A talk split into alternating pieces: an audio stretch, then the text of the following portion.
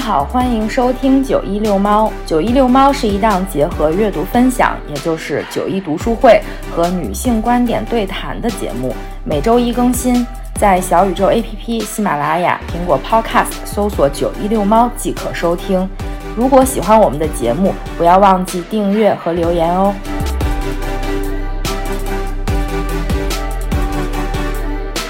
欢迎收听九一读书会。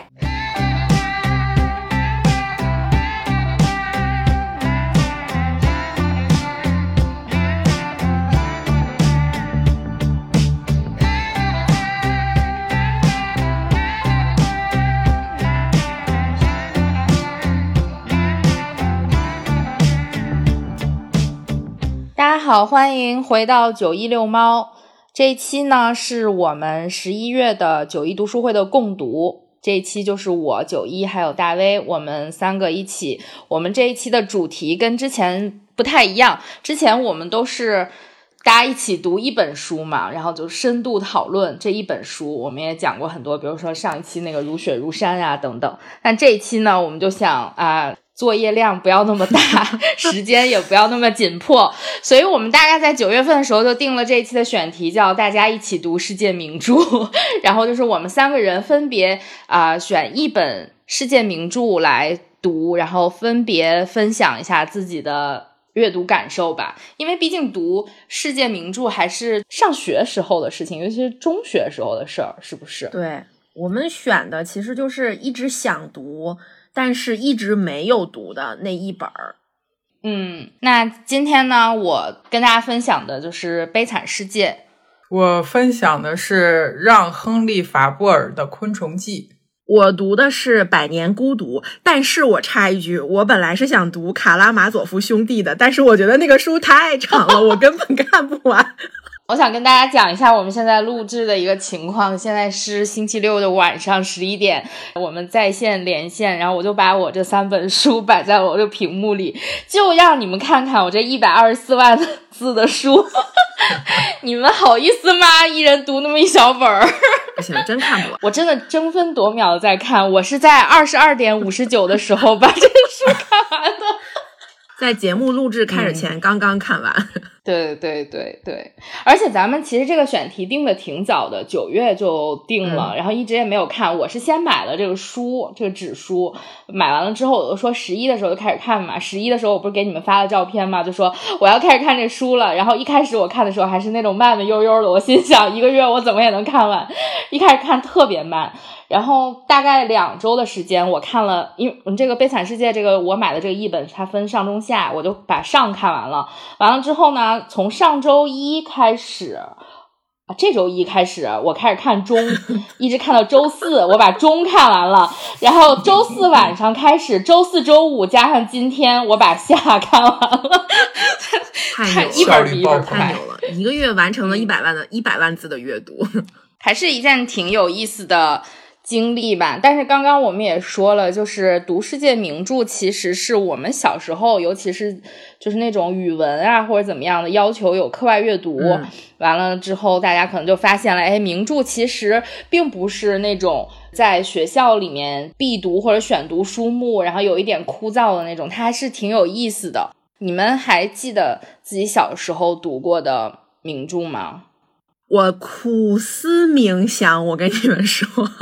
我觉得我小的时候第一本看的可能不是格林童话，就是安徒生童话。如果在世界名著这个范畴内来讲的话，就我苦思冥想，我根本就想不起来我第一本看的书到底是哪一本，就完全想不起来，就是模糊的记忆，就是童话世界带给我的那些。但是你看的是那种图画本的吗？还是那种名著，就是文字版的？文字本的。我以为你说你看的那种小人书是，那有不同的绘本吗？那应该也可以算。对，那哎，现在叫绘本，咱们小时候就叫小人书。没有，小时候家里条件不好，买的没有画，都是字儿。还有拼音呢。啊，大威呢？因为我开始以为你们说名著嘛，我我不知道是世界名著，我以为，对我想到的最早的是《山海经》。就是我妈从图书馆给我借来的一本那时候我可能大概三四岁，哦那是我印象中我看的第一本书。啊，三四岁，天哪！就就它上面有画也有字儿，也看不太懂，但是就就觉得很神奇，啊就是那些妖怪什么的。啊，对啊，然后后面就看史记故事什么的。哇哦，你看的都是这种。哎，我也看过 那对个《史记》故事之类的。是是是是，史记故事，我好像买过《史记》上下绿色皮儿，中华书局的，是我初中还是他们高中时候那个系列买的那种，嗯，啊，啊，对对对对，我对这个问题的理解就是，呃，我呈现给你们 屏幕里这样的世界名著，我是什么时候开始读的？因为我之前在读书会里面分享过嘛，就是我小时候读《简爱》。它其实我最早读的时候是那个，我不知道你们知不知道，呃，双语版的、嗯绿色皮儿的，叫《嗯嗯嗯树虫》对对对系列。我买过。它有一大堆那种简化版的那种名著，对，然后它但它其实目的是让你学英语嘛，它也是很简单的给你讲述了一下这个故事的大概吧，因为你想《简爱》也是挺厚的一本书，嗯但它那么薄薄的一本就给你呈现出来了。后来我记得我们。初中还是小学的时候，我忘了，就是要求暑假的时候，你必须去买一本书，就是好像读完四十本世界名著，那本书是相当于它是一个导读，就是它把每一个世界名著大概讲了什么，作者是什么年代的啊等等那些，就都给你写了一遍。我印象比较深刻，那是一本白色皮的书，然后封面是安娜·卡列尼娜，哦，对，她就是一个俄罗斯的女人，穿着那个貂儿，然后坐坐在一个马车上那么一个形象，是那本书书皮儿。然后后来就是我其实小时候就是。刚刚我跟你们讲，就是有一点排斥世界名著，是因为我觉得它肯定是一个非常枯燥的东西。我觉得这是一个你需要完成的一个作业，啊你去看这些就很没劲。直到我读到了《简爱》的完整版的时候，我觉得我天呐，这也太好看了吧！大概是十二三岁的时候读的嘛，它还是一个爱情故事，你的重点就在爱情故事的这个部分。然后我就发现名著非常的好读，它虽然是一个名著，但是它的故事性也很强。然后它还讲了一大堆那种国外的事儿。然后当时看那个世界名著嘛，有个系列，我小时候的那个就是南海出版社的，有一个绿色框框的那个封面，封面上它都印着一个从那个种像那个老电影里面抠出来一张黑白照片图放在那个上面。但是那个可能翻译的不太好吧，就是南海出版社那个译名整嗯整体跟其他的出版社是不一样的。嗯就是我最初看的那一版，可能比如说有一些名字啊或者怎么样，它翻译的不太一样。直到后来再看到，比如说人民文学出版社出的那个经典系列，嗯以及到后面，其实我在去看简奥斯汀的时候，是看的上海译文的比较多。上海译文出了一个简奥斯汀的系列，是那个纯白书皮儿的。就很好看。所以当时其实从夏洛蒂·勃朗特开始看了他们三姐妹的书，就《呼啸山庄》那一个系列，嗯完了之后又看简奥斯汀，就是这种英国浪漫主义。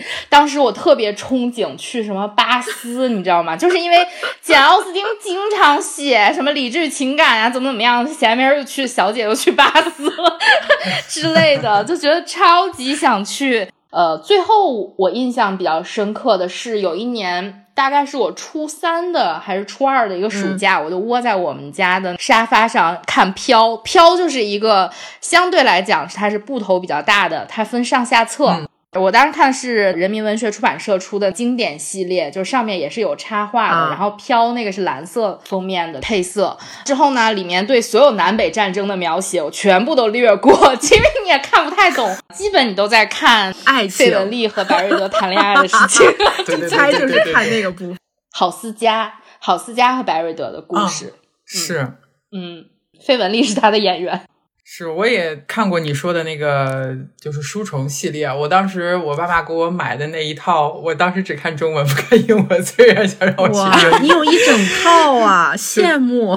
我也没有一整套，就是若干本儿，就是什么《风雨河岸柳》，现在翻译叫《柳林风声》，还有什么《猴爪》啊，柳林风声呼唤》嗯，我有柳林风《声鲁。滨逊漂流记》那一若干的那些。嗯嗯好像上初中的时候，我妈给我买了一套名著，然后是白皮儿，上面有黄道儿，但是我找了半天，我实在想不起来它是什么出版社的，质量也是不是很好，但是里面有中国名著，什么《朝花夕拾》啊，什么《繁星春水》那一系列，然后还有若干英文名著，里面《格列佛游记》给我留下了深刻的印象。嗯嗯，哦，我刚刚想还还想说《格列佛游记》，就是我们大学的时候，因为我是英语专业嘛，就是我们必须要学英美文学，然后当时要读很多很多的这种就是所谓的世界名著吧。当时我记得有一节课就是分析《格列佛游记》，我当时心想这都选什么书，就是一点都不好看，就那种感觉。还有我小时候还想看什么嗯《环游世界八十天》，就想把它当成一个旅游节目来看，但其实他写的那些就跟我们想象的就是他要写的东西一点儿都不一样，对，所以就是没有达到你的预期，就会觉得非常不好看，所以还在停留在这种世界名著的爱情故事中，就觉得很棒。啊，哎，你看的都是爱情故事哎！我现在回想，我小时候看过的都是什么《鲁滨逊漂流记》呀，《环游世界八十对对天》不啊呀，不啊，就这种类型。是啊，我喜欢的都是爱情故事，这些你说的那些我也看过，就是完全不喜欢。嗯，《格列佛游记》，我当时印象特别深。他明明讲了一个不真实的事儿，然后他总是在说这是一个真实的故事。我我当时看的就想把那本书摔了。他不停的在说这句话，什么到了一个全是马的人、马人的地方，然后说这是一个啊真实的情况，什么什么，就就看的就要因为你人格分小时候。理解不了吧？可能是。既然我们三个人也选了这样的三部书嘛，跟大家分享一下为什么这次要选这本书。因为我们选的都是之前想读但是没有读的。那这一次为什么要读这本书呢？或者说之前为什么一直都没有读过呢？我先说好了。嗯悲惨世界的故事。我先想说说我这个书，其实就是国内出版的这种名著系列、公版书系列吧，就设计的都非常一般，你知道吗？你就不想买，就是它。都很难看，嗯，其实人民文学出过很多个系列，就是它有一个经典系列，就是微信读书上的那个封面，就我跟大威都嗯读的是那一版，一个颜色平铺着，然后上面有一个菱形，然后中间写着他的名字，对，我觉得那就很丑，你知道吗？摆在家里，你这个书其实它还是挺有分量的，但是你摆在家里就非常难看。但是人民文学就是他们出了一版这个网格版的封面，就是他们八十年代一个经典系列，然后他们复刻了这个封面，就特别的简洁，特别的好看，而且、对，而且它是布面的，嗯很有质感，然后摸起来也很舒服，而且它颜色很简单。所有这个系列都是呃绿色封面，然后书脊是酒红色的，而且它精装线装，嗯它摊开了之后没有像我们小时候看那种精装书，就是粘的也特别不好，然后特别容易开胶掉页儿啊什么的。就现在的书质量都很好，而且它这三本书才我买的才八十块钱，这么就很便宜，你知道吗？真不错。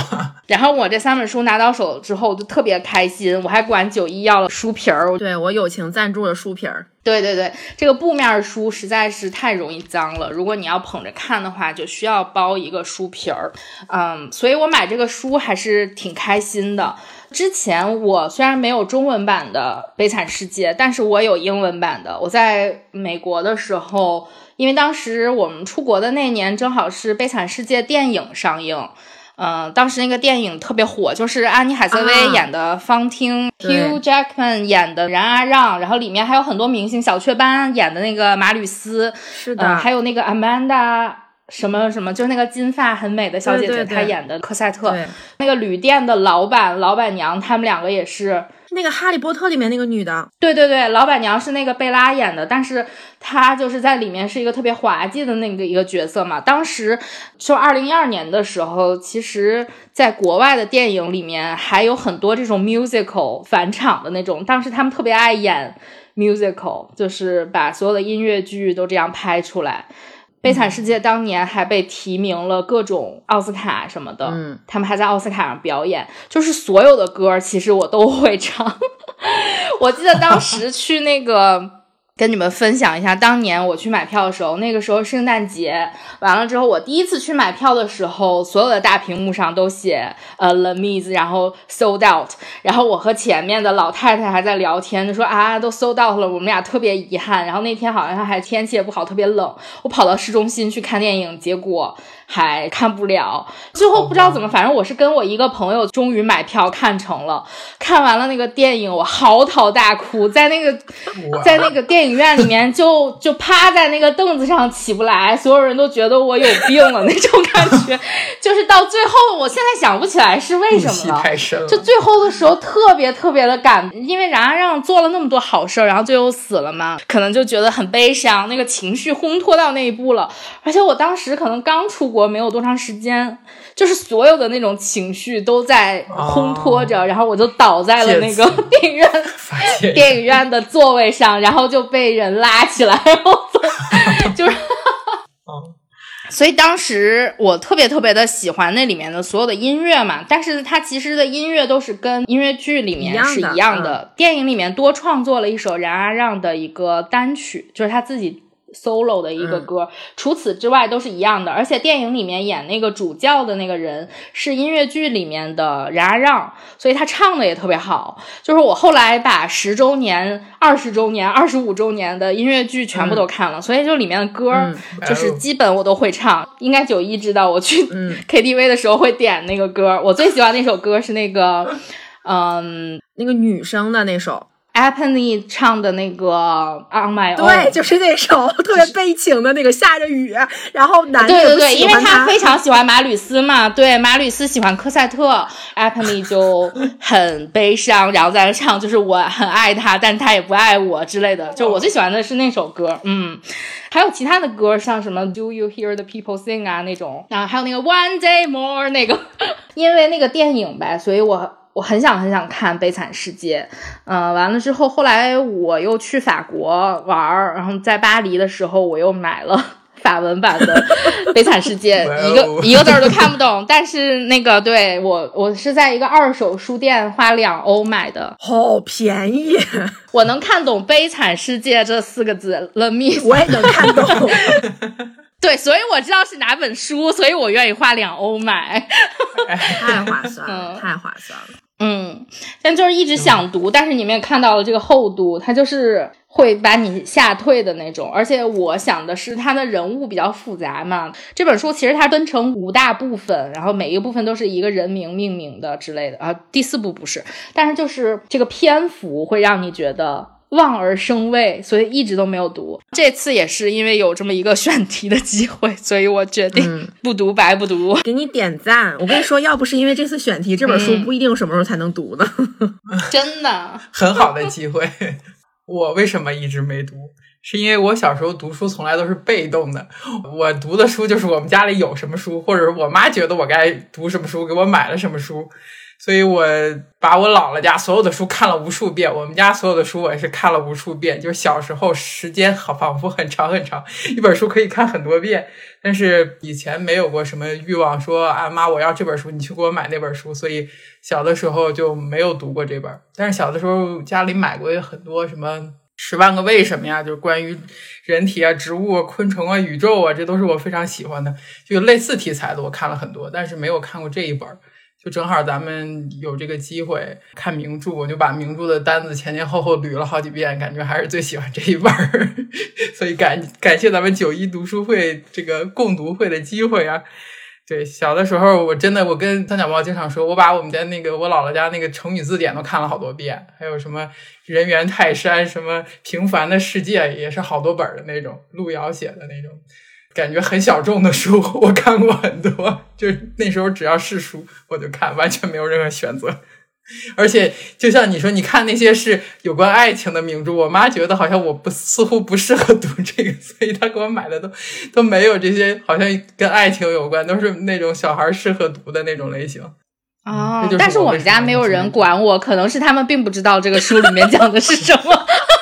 但是也应该不是，我记得《简爱》是我妈跟我说特别好看，然后让我看的。我记得我妈跟我讲《简爱》和罗彻斯特先生怎么怎么样，然后我说哦，那我去看一下，对我才看的。就是那个时候突然之间，我真的就是就好像那种五雷轰顶的那种感觉，发现名著跟我想象的完全不一样。对，就是我们虽然管它叫成世界名著。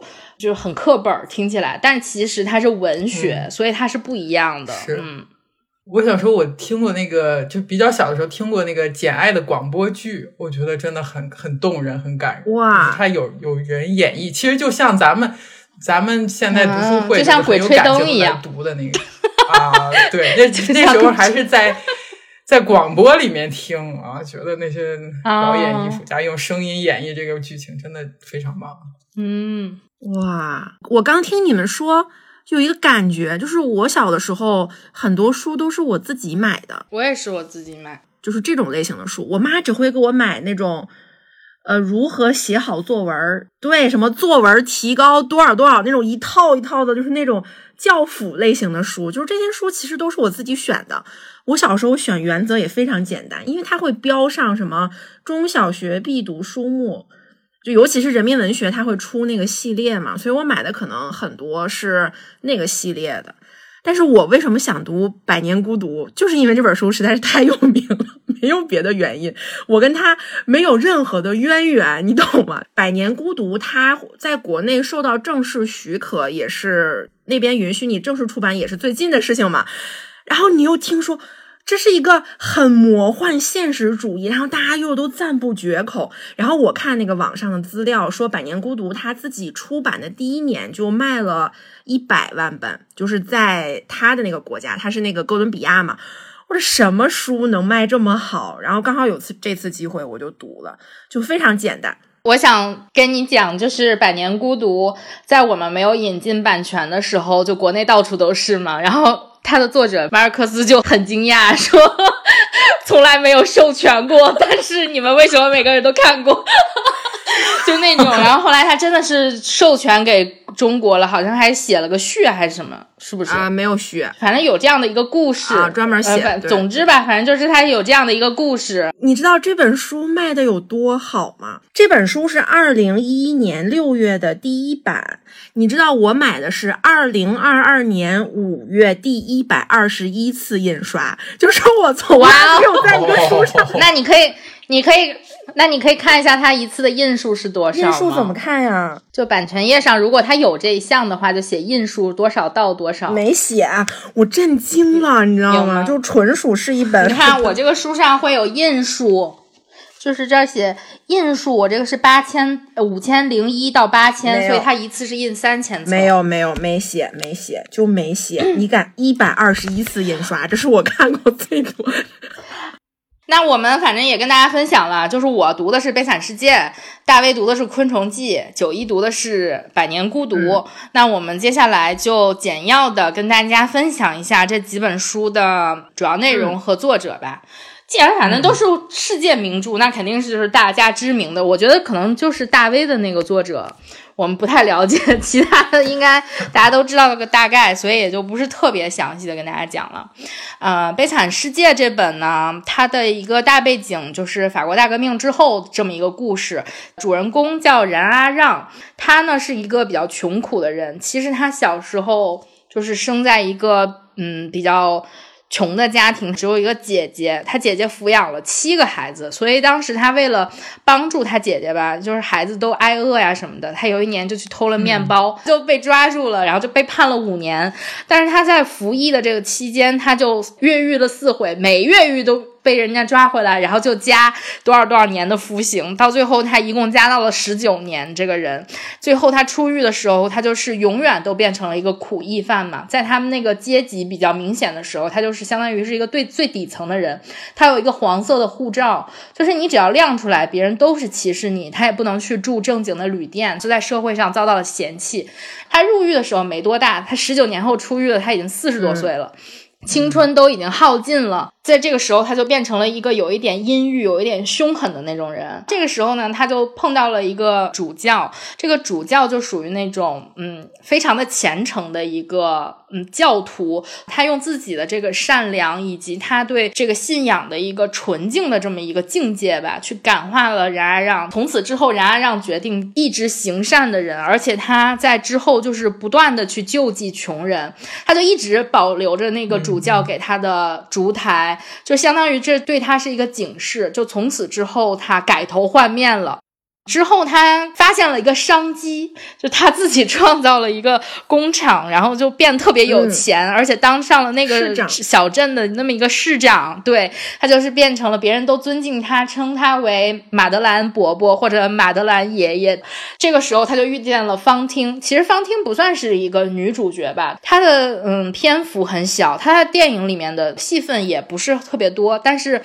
它反映了一个当时女性的这么一个下层女性的一个悲惨的命运。其实方汀一开始是一个很纯真、很天真的那么一个小姑娘，但是她陷入爱情了之后，被那个男的抛弃了，然后她又生了一个孩子。这个时候她很穷苦，她怎么样去养她这个孩子呢？一步一步的沦落到变成了妓女。在这个书里，她被剪掉了头发，拔掉了门牙，就是从一个非常美丽的女人变成了一个二十多岁，看起来就像一个老太婆的一个人，最后就死掉了。她生命的最后，其实就是冉阿让救了她嘛，然后冉阿让就跟他承诺说要养他的女儿，也就是科赛特，就去那个旅店里面把科赛特接回来。这一辈子，其实冉阿让就在躲避，一直在追击他的一个警察叫沙威，他属于那种权力的代表，他没有什么善良的心呀，或者怎么样，他就是说上级让我干啥我就干啥的这么一个傀儡式的人，他没有心。嗯，他到最后的时候，其实被冉阿让救了，经历了那种信仰体系的崩塌。这中间呢，还有一些故事，就是科赛特长大了之后。呃，遇到了他的爱人马吕斯的故事吧，整体就是这样。然后最后冉阿让死的时候，其实挺悲情的，因为我刚刚看完，在一个小时之前，我看到最后的时候也哭的稀里哗啦的。我从来，我上一次看书哭是小天狼星死的时候，那已经是二十年前的事儿了。我看书从来不哭，但是我刚刚看到冉阿让死的时候，我就。真的就是像我在哭晕在电影院的时候，我当时就想啊，我终于理解了我为什么在电影院里哭。我那天还在跟别人讨论，我说这个悲惨世界虽然我们翻译过来它叫这个名字，但它其实就是它的法语名字字面的意思，翻译成英文的话应该是 The Miserables，就是那些很悲伤、很悲惨的人。它这里面其实所有的人都是这种很悲惨的故事线。一个一个这样穿起来的，我们这个悲惨世界好像感觉说啊，这个世界很悲惨，但其实它是很个体的那种人很悲惨嘛。这个是我当时读的那么一个感觉。然后雨果呢，我觉得大家应该 也非常熟悉这样一个作家吧，他就是法国一个特别特别呃有代表性的十九世纪的一个浪漫主义文学的作家。他还写过其他的一些长篇小说，就比如说《巴黎圣母院》呀，嗯，《九三年》呀。其实我还挺想读《巴黎圣母院》的，嗯，我读过，我有读过，就是但是已经忘了。重读感受是不一样的，就是小的时候看跟现在看是不一样的，嗯嗯。我们一会儿再聊感受吧，你们先自己去介绍自己的那部分。那我给大家介绍一下《百年孤独》。《百年孤独》这个书，它讲的内容跟我想的其实不太一样，因为你知道，你看它的宣传语都是一个。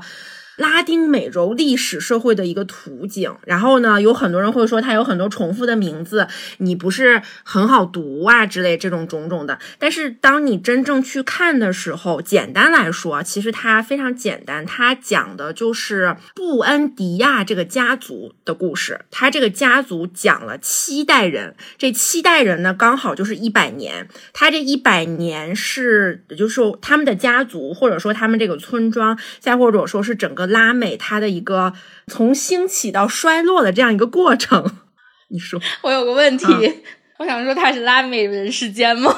是的，是的，是的，拉美人世间。我跟你说，就是那种年代剧的那种感觉，因为它是一代现在你不觉得很多事情都可以用人世间来讲吗？我这个就是法国人世间，这个是法国大革命人世间。就是 但是大威那个不行，他那个是昆昆虫间。对对对对对。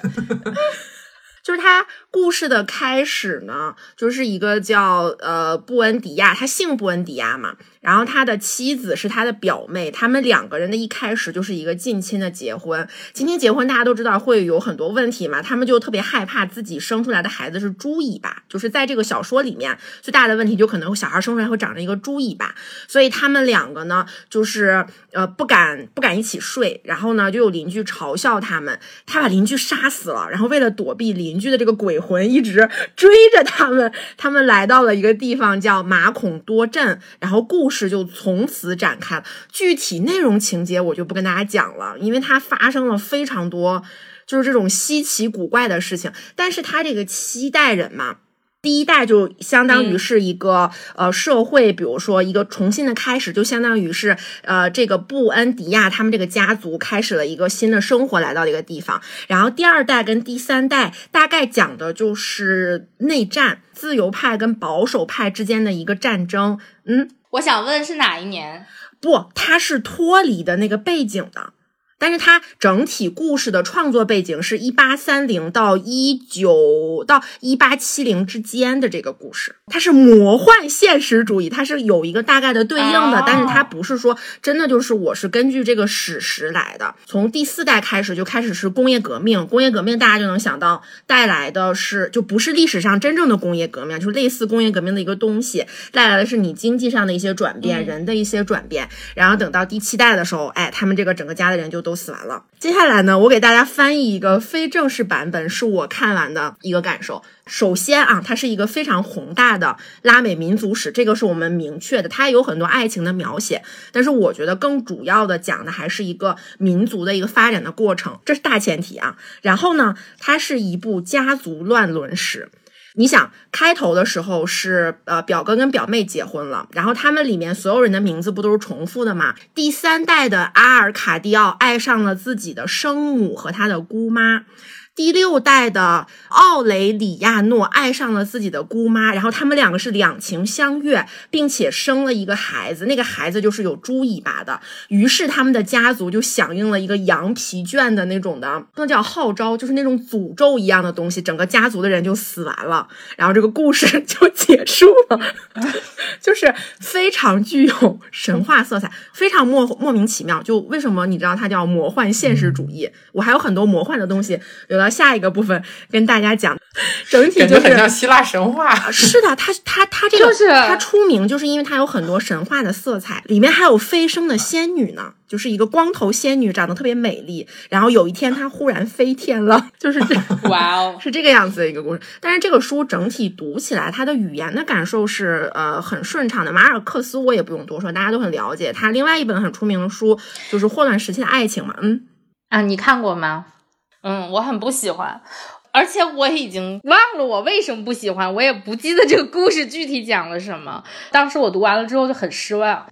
大威呢？我看的这本书是《昆虫记》，然后它是法国昆虫学家让·亨利·法布尔的主要著作。让·亨利·法布尔就是咱们说的法布尔，是一八二三年到一九一五年，他这一辈子主要的著作就是这这么一本书了，所以我就把他的人生简介和他这个书的简介糅合在一起介绍了。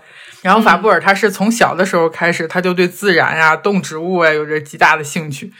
就长大以后，他就把他多年的研究想着以这种笔墨的方式开始呈现。后来他的次子朱尔因病早逝，他就特别伤心，他就开始撰写他的这部《昆虫记》，这成了他一个特别大的动力。他就感觉是用这种写作，还有对昆虫的观察来来疗愈自己的这种无法言语的悲伤。从五十五岁，大概是一八七九年出版了第一卷《昆虫记》，全书一共是十卷，大概是在他八十六岁的时候完成了他第十卷的出版。全书一共二三百万字，对，就是你就觉得这个人真的好神奇啊！他这这本书非常的嗯比彩世界还多。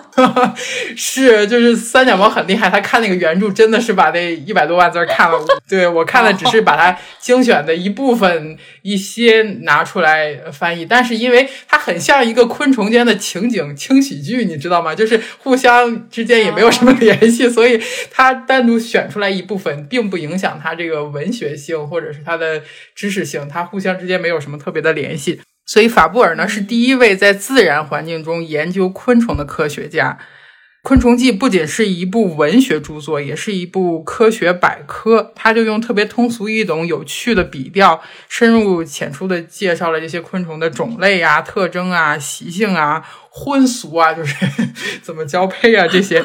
然后还有就是他把自己的平生抱负、知识背景和生活状态和昆虫的多彩生活融为一体。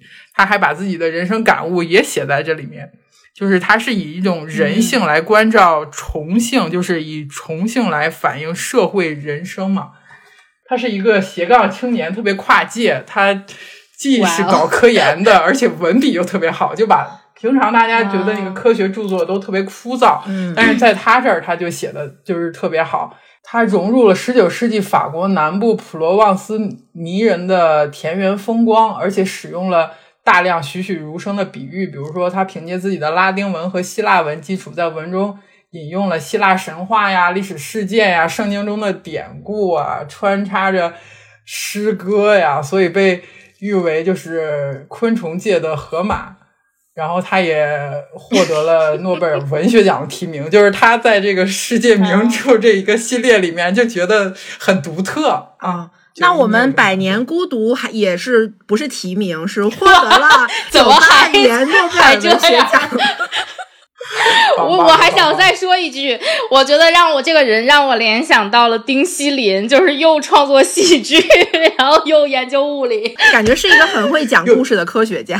所以达尔文称赞法布尔是无以伦比的观察者，鲁迅呢把他奉为讲昆虫生活的楷模，真的是非常的有趣的这么一个人。而且他这个文学作品。嗯就是让我也读了以后有很多感触，觉得嗯，我真的也是很喜欢这些 自然里面的一切东西。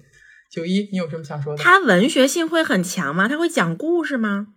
他就是我后面可以分享一个片段，你就觉得他是在讲一个故事，虽然是一个科学家，但是你觉得他那个想法就。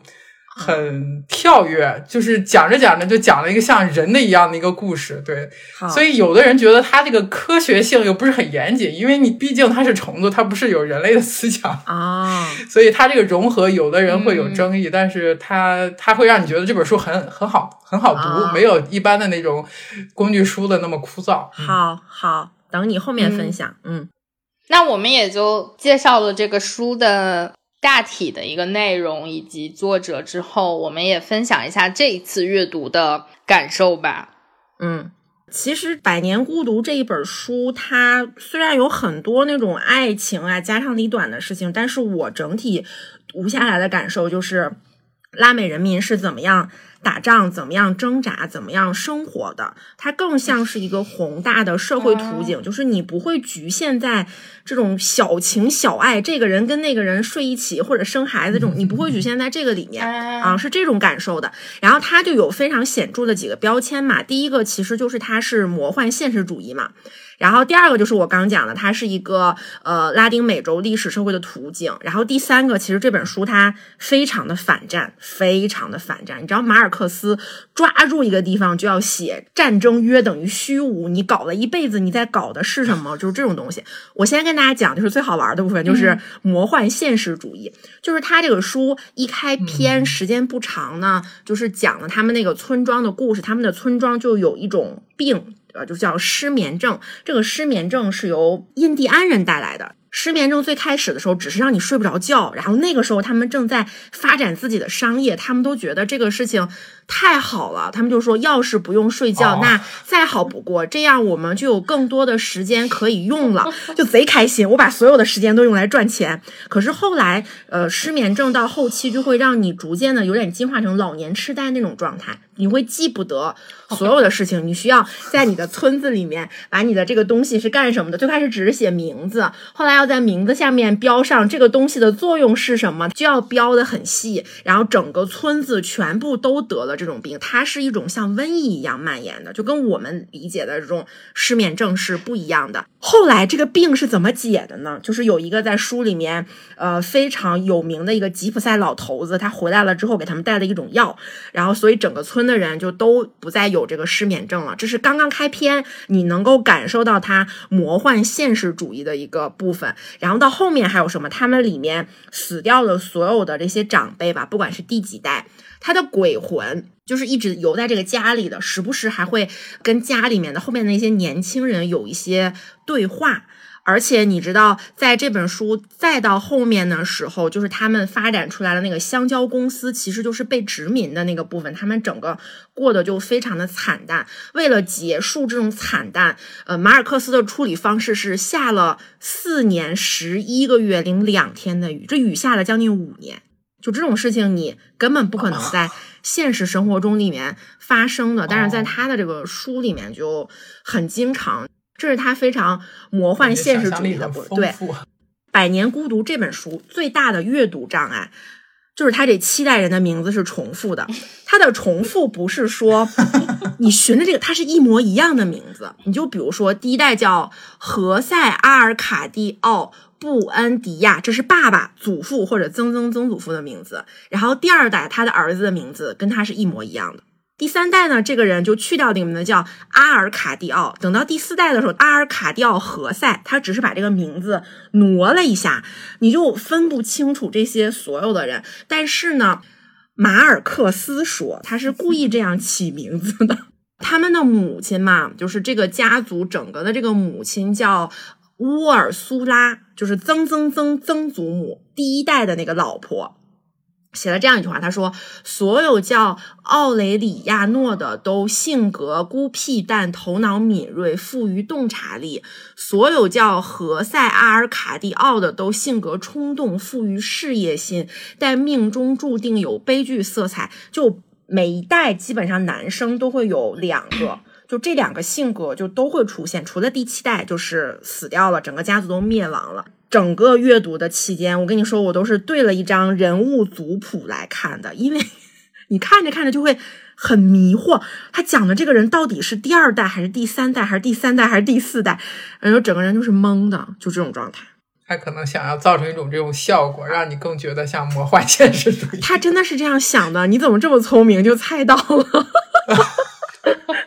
马尔克斯说，他想把所有的事情在同一个时间线瞬间展开，就跟我之前呃读的那个小径分岔路的花园一样，所以这些人的名字才搞得这么很混乱，就让你觉得它是同时发生的。但其实说实话，他一直强调的词是孤独嘛，他不叫百年孤独嘛。我自己看并没有感觉出来那种很孤独，就觉得他们家所有的人都是。不跟别人沟通，不跟别人交流，他那种孤独是活该的，就自己想干啥就干啥，完全不在乎你的家人的这种的呃感受，就是你好像没有这个家人，而且里面所有的夫妻的这个形成，要不然就是那种父母指配的，再要不然就是因为情欲在一起的，他很少有那种我们两个彼此是心意相通。然后我们就在一起，所以他整个里面所有的人都非常的不理性，就非常会遵从，嗯，怎么说最原始的欲望，就这样的一个情况。这是那个魔幻现实主义嘛，然后中间就是第二个点，就是它的这个拉美社会的一个历史图景嘛，就我前面给就也跟大家讲了嘛，不是期待嘛，期待分了不同的阶段，但是每一个人最后死的都很惨。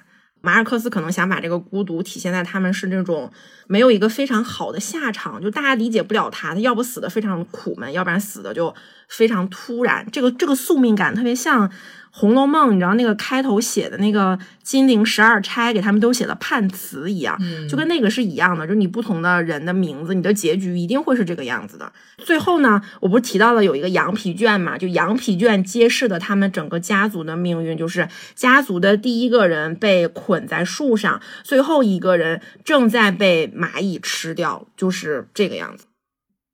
悲惨世界呢？我这次阅读的感受。我跟九一不太一样，我可能没有特别的去分析这个内容，就是说这个内容带给了我什么样的感受，因为可能我对这个故事吧就太熟悉了。对，就是它每发生一步，其实没有特别的惊喜。每个人的人物命运我都是知道的，他们的结局我也知道。我只不过是想这一次看的时候，把它放在这个书本里面去看，可能跟影视剧啊、跟音乐剧是不一样的嘛。嗯，首先我是想说，作者雨果的这个写作挺令我惊讶的。毕竟他写了译文一百二十四万字，他这个真的是内容非常的丰富，就是它整体的规模，这个故事的规模很大，涉及的人物也非常多。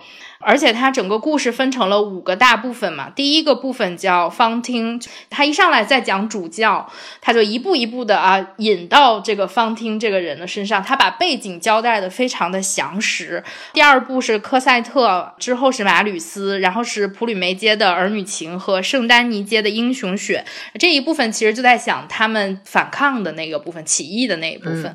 然后最后是冉阿让，这一共是五部，他把这个最主要的主角。其实是放，就是以它命名的，放在了最后一步去讲这个故事。作者呢，我发现他有一个套路，就是他每一个大部分里面还分成每一卷，他的体力是第一步完了第一卷，第一卷完了之后是一二三四五六七八九十。但是我发现他每一每一个第一卷的前十节大概都在交代背景。就是像当时看《飘 》内战一样，他可能在交代这个时期的一个什么什么什么样的背景。这个时期，比如说拿破仑怎么怎么着了，然后大革命怎么怎么样了，他可能写了一大堆这些。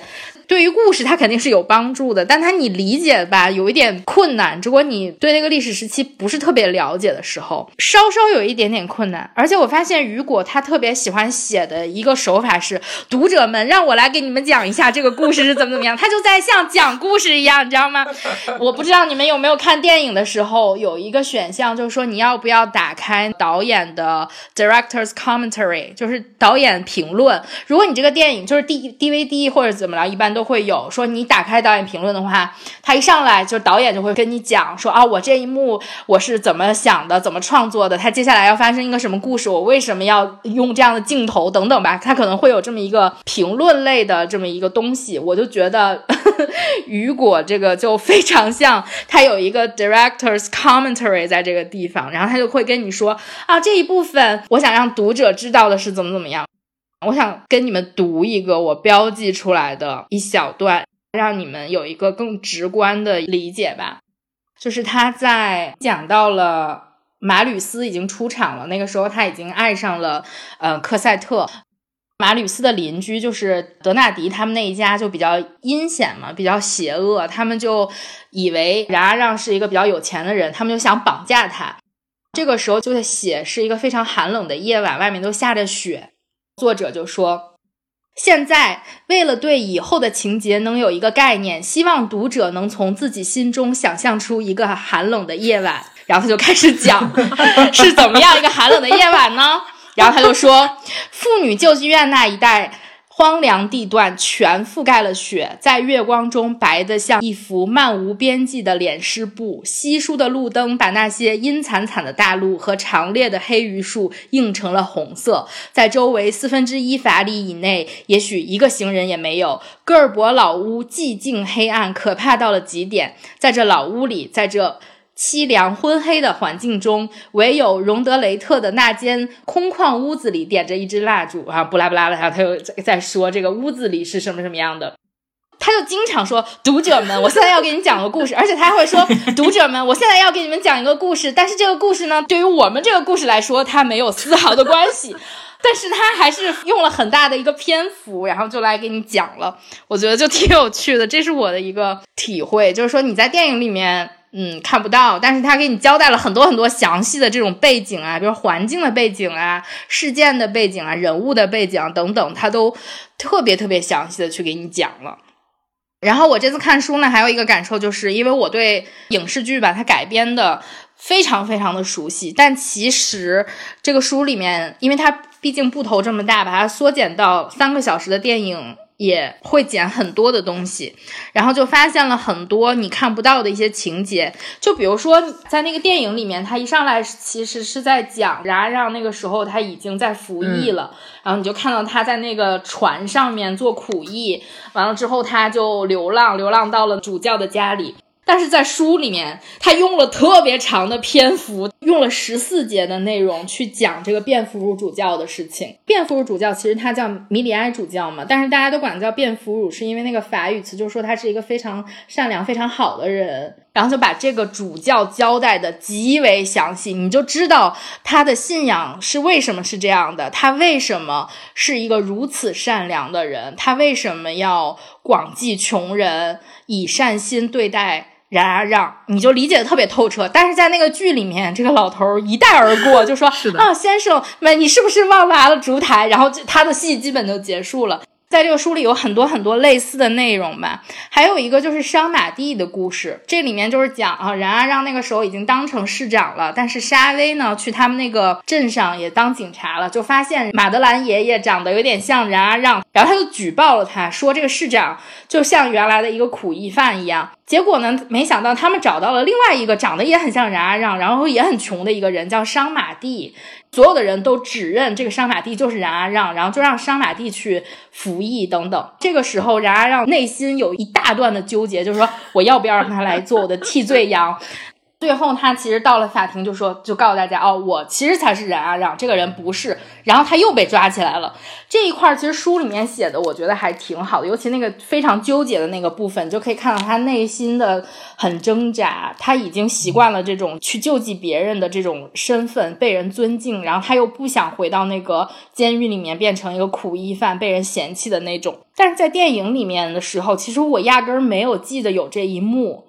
但它其实还是有这个情节的，所以这次阅读的时候就会发现有很多细节、很多的故事还是挺值得读的。还有就是刚刚九一说他那个故事里什么七代人都 share 一个名字啊，什么几代人都是一个名字。我这里面呢是同一个人物有不同的名字。就是一个人，他在不同的时期，他叫不同的名字。就比如说冉阿让这个主角，他的本名叫冉阿让，但是他后来变成善人了之后，他变成工厂老板以及市长的时候，他叫马德兰，他改名了，因为他不想让别人知道他是个苦役犯嘛。在之后，他去救科赛特的时候，他又换了另外一个名字，然后之后他又换了一个名字，他就大概有四个名字吧。这个书里面还有一个。小酒馆的老板，他叫德纳蒂。德纳蒂也有不同的名字，但他跟冉阿让不一样。冉阿让是为了躲避别人的追击，所以他要用不同的名字掩饰自己。然后德纳蒂是那种为了装成不同的身份去骗人，所以他有不同的名字。比如说他是工人荣德雷特，演员法邦杜，诗人尚弗洛，西班牙贵人唐阿尔瓦内兹，还是富人巴利查尔。所以他有。不同的名字，但都是他这一个人，就是他行骗的那么一个不同的身份吧。所以他在不同的这个身份里面的时候，你还要知道哦，他是那个人。但是一开始你读的时候，可能你没发现，你可能会以为哦，这是一个新的人物引入了。但最后雨果就会告诉你，哦，现在读者们大家知道了吧？他就是德纳蒂，或者他会说啊，读者们，我们现在再也不会用马德兰来称呼冉阿让了，他就是冉阿让。你当时在。想 好的，就这种感觉，他就是一个人，他会用不同的名字出现在不同的章节里面，就觉得还挺有意思的。一句顶一万句里面，就一个人不停的改名字，就让我想到了他。因为这个书里面有很多的人嘛，比如说他会写这同一个故事发生了之后，他以冉阿让的。视角先去写了一遍，完了之后，他可能又以马吕斯的视角又写了一遍，然后他又以科赛特的一个视角又写了一下，就是他们不同的人在这个同一段时间，他都有这么一个去描述的这么一个，就有点那种 call back，你知道吗？而且他是在呃过了一段时间之后，就是你这个故事已经看完了，过了一段时间哦，这一章节是马吕斯，然后马吕斯说，哦，那个时候马吕斯在干什么呢？玛丽斯在干这个，然后你就发现，就是他们在同一个故事里面，他们的视角不一样，就会有一个多方位的这么一个解读，我觉得还挺影视的，就是那种感觉。给你一个那种很多个方位，我当时就在想，如果哈利波特也能这样写就好了。哈利波特总在描写呃男生宿舍里面发生了什么，我想看女生宿舍里面发生了什么，但是没人写，没有人去写赫敏的视角，这些事情是怎么发生的，赫敏的朋友是谁，然后他们在宿舍里面发生什么事没有。但是嗯，雨果这个就有，就觉得还挺有意思。这是我读的一个感受吧，就跟这个故事没有多大的关系。我觉得雨果如果放到现代，他应该会去当个导演或者是编剧，他不会当小说家。很像个剧本。那这得多长的剧啊？一百集都演不完。我现在的读这本《昆虫记》的感受，一方面是他干了一个这么小众的事儿，法布尔研究昆虫，搁现在也很小众，但是他在那么久远的年代，一百多年前研究昆虫。一个是他这辈子就干这一件事，他坚持了下去。同时，他的家人也非常的支持他。我越看越羡慕，就是这是跟昆虫没有关系的一部分，但是就非常的羡慕。我可以可以快速的来读一下。哎，我年纪大了，可怜的关节都生锈了。明知地下有个有趣的问题，想探究一番，可就是力不从心，挖不动了。但是我的热情未减。假就如当年挖掘条峰喜爱的海绵性山坡时一样的热情似火。我对研究工作的热爱并未减退，不过力气上差些。幸好我有一个帮手，他就是我的儿子保尔。他身体修健，臂膀有力，帮我的大忙了。我动脑，他动手。家中的其他人，包括孩子们的妈妈，都非常的积极，平时总帮我们一把。坑越挖越深，必须隔着老远仔细观察铲子边挖上来的那些东西，查找点滴资料。这时候人多眼睛就亮，一个人没看见呢，另一个人就会瞅见。双目失明的于贝尔依靠一个目光敏锐的忠实仆人对蜜蜂进行研究。我比这位伟大的瑞士博物学家条件可强多了。我的眼睛虽然已经老花，但是视力还是挺好的。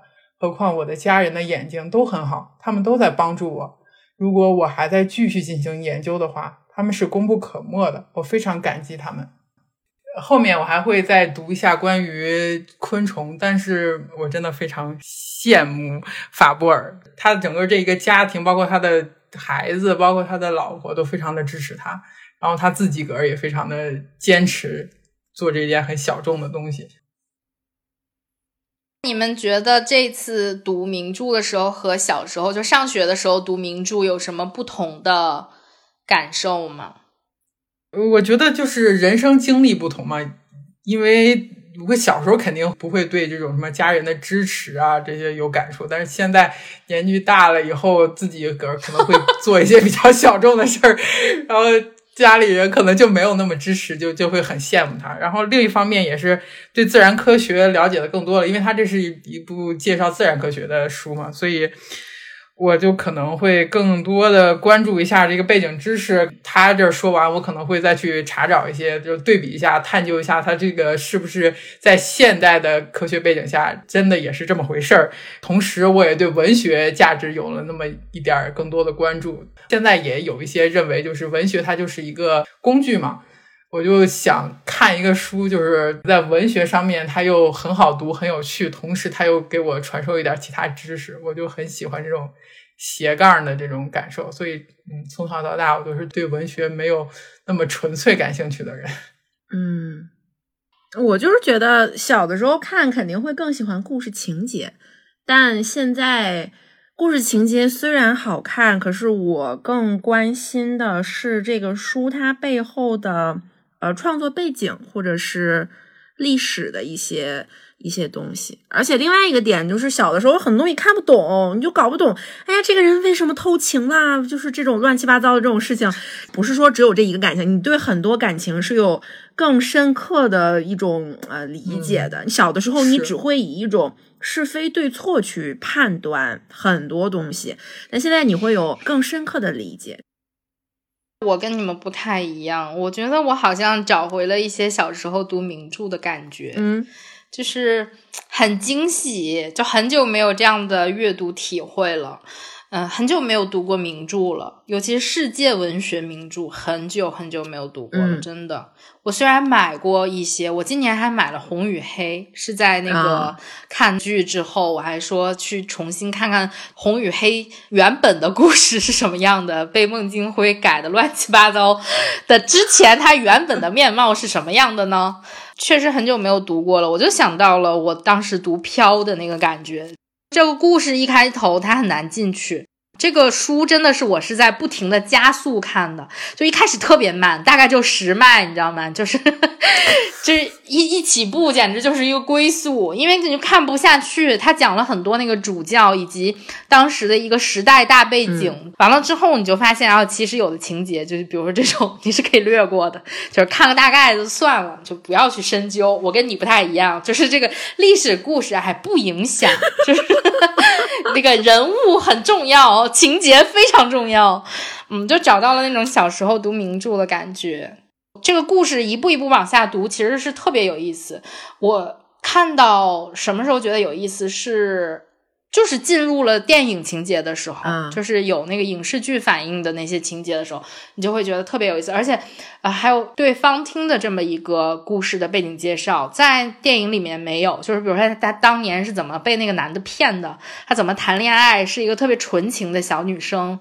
谈恋爱完了之后，那个男的把她抛弃了，然后他是怎么把孩子托付给这个旅店老板的，以及他之后是怎么样一步一步的堕落成了一个妓女。原来是特别在乎自己的尊严嗯。和外貌的一个人，一步一步变得他已经不在乎自己的外貌是什么样的，自己有没有穿得体的衣服什么的，他已经全部都没有了，他的门牙都已经被人拔了。其实这个在电影里面真的没有，我当时看的时候捂着自己的嘴，为什么我的门牙没有 的那种感觉。就是找回了那种当年看故事的那种感觉，而且它虽然就是篇幅很长，但是它的层次很多。它有关于革命的部分，它有关于历史的部分，然后它也有关于这种人性的救赎的这么一个部分，关于信仰的这样一个部分，也有关于爱情的部分。嗯，就是它包含的东西很多。嗯，嗯，是的，比我小时候读的任何一个名著呢，它都是要大，它都要宏大。嗯所以就是阅读体验很好。嗯，哎，我也有这种感觉，嗯，就是其实我不是去年看了那个《红与黑》嘛，我当时看的感受其实就是世界名著的故事描写、心理描写种种，比现在的呃很多小说写的好太多了，真的是很好看。嗯。那我们接下来就分享一下印象深刻的片段吧。嗯我给大家分享一段，就是 虽然《悲惨世界》非常长，但是我印象深刻的一段。我想跟大家先介绍一下我在看这一段的背景是什么样的。我这次读《悲惨世界》呢，分了三个方式，一个是微信读书的电子书，还有一个是因为我需要在短时间内看完这一千七百页的书嘛，所以我无时无刻都在看书。我上下班通勤的路上，为了看得快一点，我以一点二倍速听微信读书 AI 男男生给我讲这个故事，然后我还是在晚上的时候会看这个纸书，所以我是以三种形式联合看书。所以我看到这一部分的时候，其实我在下班路上正在骑车，然后就听到这一段，我当时就觉得哦，怎么写的那么好？然后这一段是科赛特已经长大了，然后他遇到了马吕斯，他们两个就有一点那种嗯。暗恋的情节，但是他们俩谁都没跟谁说话，他们俩就这样在公园里面对面面面相觑的坐了得有小半年的时间吧，就是你看着我，我看着你，就是不讲话。这一章的名字叫《战争开始》，上一章的名字叫《玫瑰发现自己是战斗的武器》。讲科赛特原来小时候，因为他很穷苦嘛，他长得不好看，是因为他太苦了，所以他的经历就让他变得很丑。但是他被冉阿让领养了之后呢，他就被呵护的就很好，他一步一步就长成了一个美女。但他从小一直认为自己非常丑，直到有一天他照镜子啊，发现哎自己真的很美，他开始接受自己的美丽的时候，这个时候呢，他还有一点暗恋马吕斯，所以这就是战争的开始。战争开始，这个小章节就在以马吕斯和科赛特不同的视角去讲了他们对这一段感情的一个内心活动。然后我想读的就是科赛特的心情吧。他就说，那天科赛特的遗忘使马吕斯发疯，而马吕斯的遗忘使科赛特发抖。马吕斯满怀信心的走了，科赛特的心却是七上八下的。自那一天起，他们相爱了。他们没说过任何话。但是他们相爱了，你就在想 what？接着就他就讲了科赛特的内心的情感变化。科赛特的最初感受是一种慌乱而沉重的愁苦，他觉得他的灵魂一天比一天变得更黑了。他已不再认识他了。姑娘们的灵魂的白洁是由冷静和轻松愉快构成的，像雪。他遇到爱情便融化，爱情是他的太阳。科赛特还不知道爱情是什么，他从来没听过别人从尘世的意义用这个词。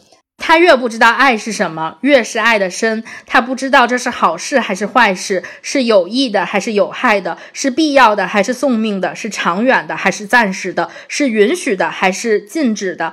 他只是在爱，他一定会莫名其妙。假使有人对他这样说：“您睡不好吗？不准这样。您吃不下东西吗？太不成话。”您感到吐不出气、心跳吗？不应当这样。你看见一个黑衣人出现在某条小路尽头的绿荫里，你的脸便会红一阵、白一阵。这真是卑鄙。他一定听不懂。他也许会回答说：“对某件事，我既无能为力，也一点都不知道。那又怎么样？”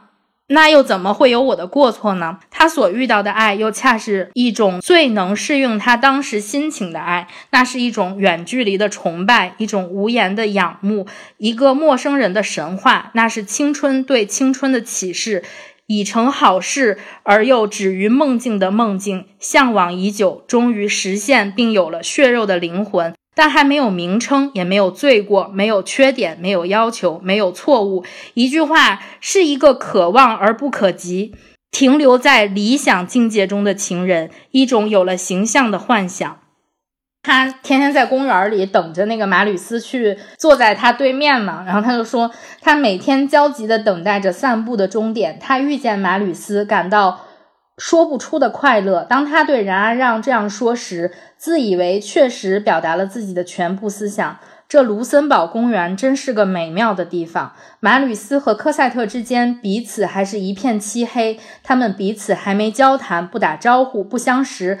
他们彼此能看得见，正如天空中相隔十万八千里的星星那样，靠着彼此对看来生存。科赛特就是这样渐渐成长为富人的，貌美多情，知道自己美而不知道多情是怎么回事。他特别爱俏，由于幼稚无知，我觉得就特别完美的描写出了这个少女的那种暗恋的那个心情。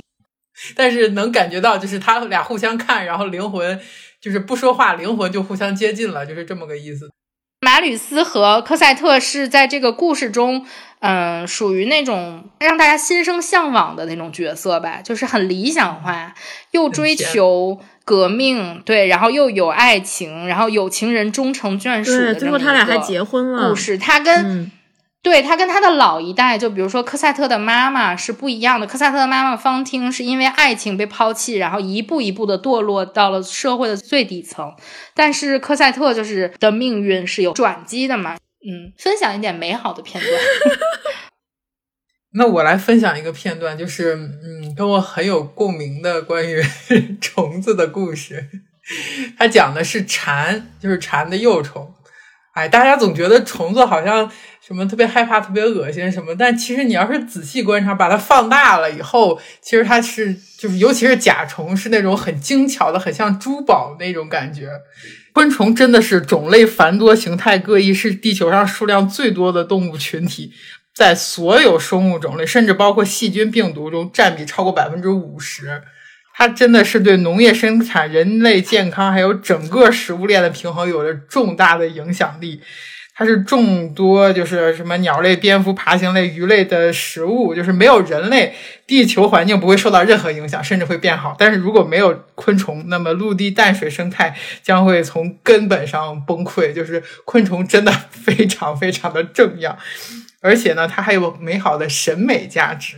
尤其是看那些甲壳类的虫子，你就觉得它有的时候是对称的，有的时候不对称的，就各种各样的设计的灵感。就是搞设计的人，他可能要设计，比如说一百个什么东西，他可能设计灵感枯竭了。但是你看那些虫子，就是数量那么巨大，种类那么多，你就感觉如果要是有造物主的话，他一定非常厉害，就造出来这么这么多，谁跟谁长得都不一样，形状形态都很不一样。就是颜色也很多样，就是花纹也很多样。然后我要分享的就是关于蝉，蝉的幼虫。法布尔他就有一个疑问，就说蝉在地底下，我们知道它是挖洞把它挖上来了，那它的那个挖出来那个土都去哪儿了？这里就是他探究的这么一个解释。不好解释的是，挖出的浮土都跑到哪儿去了？一个洞平均得有两百立方厘米的浮土，怎么全都不见了踪影？洞外不见有这么多浮土，洞内也不见着它们。再说，这如炉灰一般的干燥泥土是怎么弄成泥浆涂在洞壁上的呢？他后来发现，其实就是蝉它的尿是这个问题的谜底。喏，这个尿泉就是谜底。昆虫在向前挖掘时，也随时把粉状泥土浇湿。使之成为糊状，并立即用身子把糊状泥压贴在洞壁上。这具有弹性的湿土便糊在了原先干燥的土上，形成泥浆，渗进粗糙的泥土缝隙中去。拌得最稀的泥浆渗透到最里层，剩下的则被幼虫再次挤压堆积，涂在空虚的间隙中。这样一来，坑道便顺畅无阻了，一点浮土都不见了。因为已被就地合成了泥浆，比原先的没被钻透的泥土更瓷实、更匀称。幼童就是在这黏糊糊的泥浆中干活来着，所以当他从极其干燥的地下出来时，便浑身泥污，让人觉得十分蹊跷。成虫虽然完全摆脱了矿工的又脏又累的活儿，但并未完全丢弃自己的尿袋儿，他把剩余的尿液保存起来，当做自卫的手段。如果谁离得太近观察它，它就会向这个不知趣的人射出一泡尿，然后，然后便一下子飞走了。蝉尽管性喜干燥，但它的两种形态中都是一个了不起的浇灌者，我就觉得特别的。跟我的生活连接紧密，就是因为我小的时候出去旅游，在一个农家院子里面，就在那个树下吃饭还好，然后喝那个玉米碴粥，那个玉米碴表面凝结了，然后呢，有一滴水落下来了，是吗？对，就像下毛毛雨一样，就是那个蝉的那个尿。我当时哦，原来他从小到大，就是小的时候，他要用这个泥浆。用它的尿来挖地，然后它长大了以后还要对着有谁动它，它还要攻击，就是用来防御。然后当它那个在树上，蝉不是吸那个树上的汁液嘛？当它喝的太多的时候，它还要把它排出来。就是在那个大树下，有时候你会看很干燥的一棵树，也没有下雨，但树底下是湿的，就是因为树上有特别特别多的蝉。我就觉得哇塞，就跟我的生活，跟我小时候的疑问联系起来，那个画面，这让我觉得特别身临其境，特别好解解决了我多年的疑问。有的时候走在路上，尤其是夏天的时候，你会觉得脸上忽然掉了一滴水。那你按你这种说法，就是我已经不能直视那滴水了，有可能是这样。然后我再快速分享一个，就我就不念了，因为它整个过程非常的长。它其实是讲的大孔雀蝶。法布尔抓了一只雌性的大孔雀蝶，然后有四十多只从四面八方来找它的，就大小很像蝙小蝙蝠的那种，呃，雄性的大孔雀蝶就把他家就是快盛满了，他就觉得很神奇，就是怎么把它们都吸引来的。他们是如何传播这种求偶素的。他做了无数次很有科学精神的那种单一变量的实验，就是一会儿把它在家里挪个位置啊，一会儿把它拿玻璃罩罩起来啊，一会儿给它换一种不同的床啊，就是就做了特别多的实验，而且经历了好多年，白天晚上的这么做实验，然后结果最后呢又没研究清楚，就觉得它很像一个推理小说，但是又局限于当时的时代，他也没有那么多呃科学知识或者没有。有那么多能力把它研究清楚，但是他就展现了一个科学工作者，就是特别坚持，要花了很多心力，但是又特别无奈，最后还没研究出来，就是这种锲而不舍的研究精神，就是很让人敬佩。他没有研究，别人研究出来了吗？我没查到，我我再去查一查，等我研究明白了，我在底下评论。好。那我来跟大家分享一下我印象特别深刻的《百年孤独》的片段，因为《百年孤独》整个书就是充满了那种很奇幻的色彩嘛。我选择了一个不能说我很憧憬的场面，但是也是很平静。呃，如果我们老了以后也能做到这样，就很不错的一个场面，就是一个人在他死前是怎么样设计他的死亡以及葬礼的这么的一个故事。阿玛兰达，她是他们家族第二代的一个女儿。她之前呢，跟自己的就一个姐妹叫丽贝卡喜欢上了同一个男人，但是那个男人呢，当时喜欢的是丽贝卡，他跟丽贝卡订了婚。他为了阻止丽贝卡跟她老公就他们两个结婚嘛，就一直每天不停的在跟上帝祈求，祈求有一些事情来阻止他们两个呃不要成功的结婚啊。但是没有想到他的祈求没。没有，就是这个恶毒的祈求没有反射到这个丽贝卡身上，反射到了他自己的一个非常美丽善良的一个嫂嫂身上。然后那个嫂嫂就有一天忽然就中毒就身亡了。阿玛兰达最后都没有结过婚，然后就拒绝了所有跟他求爱的这些男人嘛。但是这不是他最神奇的部分，最神奇的其实就是他死的那个过程。你知道他们家所有的人。就死的都很莫名其妙，是没有先兆的。但是，呃，阿玛兰达在死之前是看到了死神，死神告诉了他你哪一天会死。所以，阿玛兰达从那一天开始就开始给自己准备做寿衣。然后，我想给大家分享的就是从他得知这个消息到他是怎么样 筹备这个事情的这样一段。阿玛兰达毫无受挫感，相反感到摆脱一切苦痛，获得了自由。因为死神格外开恩，提前几年预先给出了通知。但是在梅梅上学后不久，一个炎热的中午，他正在长廊里缝纫时看见了死神。他当下认了出来，没有丝毫恐惧，因为他面前是一位穿蓝衫的长发女人，外表有些老气，与昔日帮忙下厨的特尔内拉有几分相似。费尔南达很多次也在场，却没有看见他。尽管他是那样真实，那样有血有肉，好几次还请阿玛兰达帮忙穿针。死神并未说到他会何时死，也没有告知他是否会死在丽贝卡之前，只是让他从四月六日起开始为自己缝制寿衣。死神应许他尽可以做的。精美复杂，但要像为丽贝卡缝制时一样认真。还说他会死在完工的当天傍晚，死时没有痛苦，没有恐惧，也没有烦恼。为了尽可能拖延时间，阿玛兰达订购了优质棉棉棉纱。亲手织布，他织得极其仔细，光做这项活计就耗费了四年时间。然后他开始绣花。随着完工日期不可避免的临近，他意识到，除非奇迹发生，才能将活计拖到丽贝卡死后。但干活时的专注令他得以保持必要的镇定来接受失败。也就是那时，他理解了奥雷里亚诺·布恩迪亚上校制成小金鱼随即又销毁的举动。这是全书的，接下来是一句重点啊！世界不过是身外之物，他的内心不再为任何苦痛而波动。他深深遗憾没能在多年前获得这样的领悟，那时还来得及净化记忆，在崭新光芒下重建世界。然后到了最后这个部分，他在他受益已经做成了之后，他通知了全镇的一个人，因为他一辈子都活在一种愧疚之中，他想在临死的时候再做一件好事。他这样说的：“他说，但到第二天早上八点，他还是在任何女人都不曾完成过的精美作品上添上了最后一针，并以最平常的口气宣告自己将死于当晚。他不仅告诉了家人，还通知了整个市镇，因为他相信可以通过最后一次造福世人的举动来弥补自己卑微的一生。而在他看来，没有什么事比给逝者带信更好。就他通知完大家之后。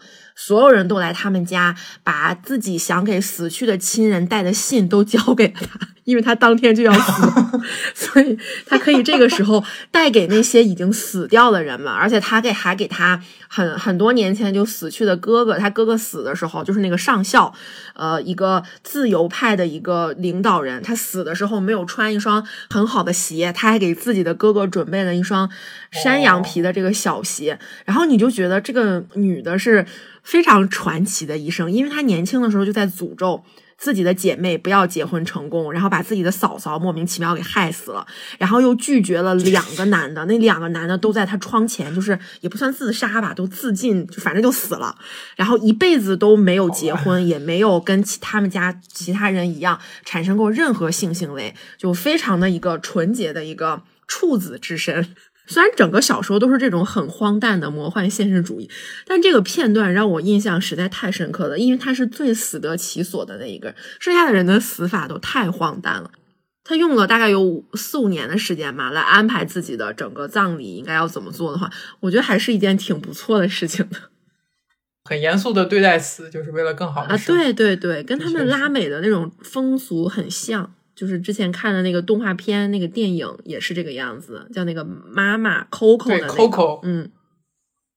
刚刚我们也分享了对于自己读的这本名著里面印象深刻的片段嘛。接下来我们的传统问题就是来分享一下最喜欢的人物。那对大 V 没有人物，就是最喜欢我我就不分享了，我已经把我要说的说完了。你们你们你你们说。啊，你没有最喜欢的虫子了？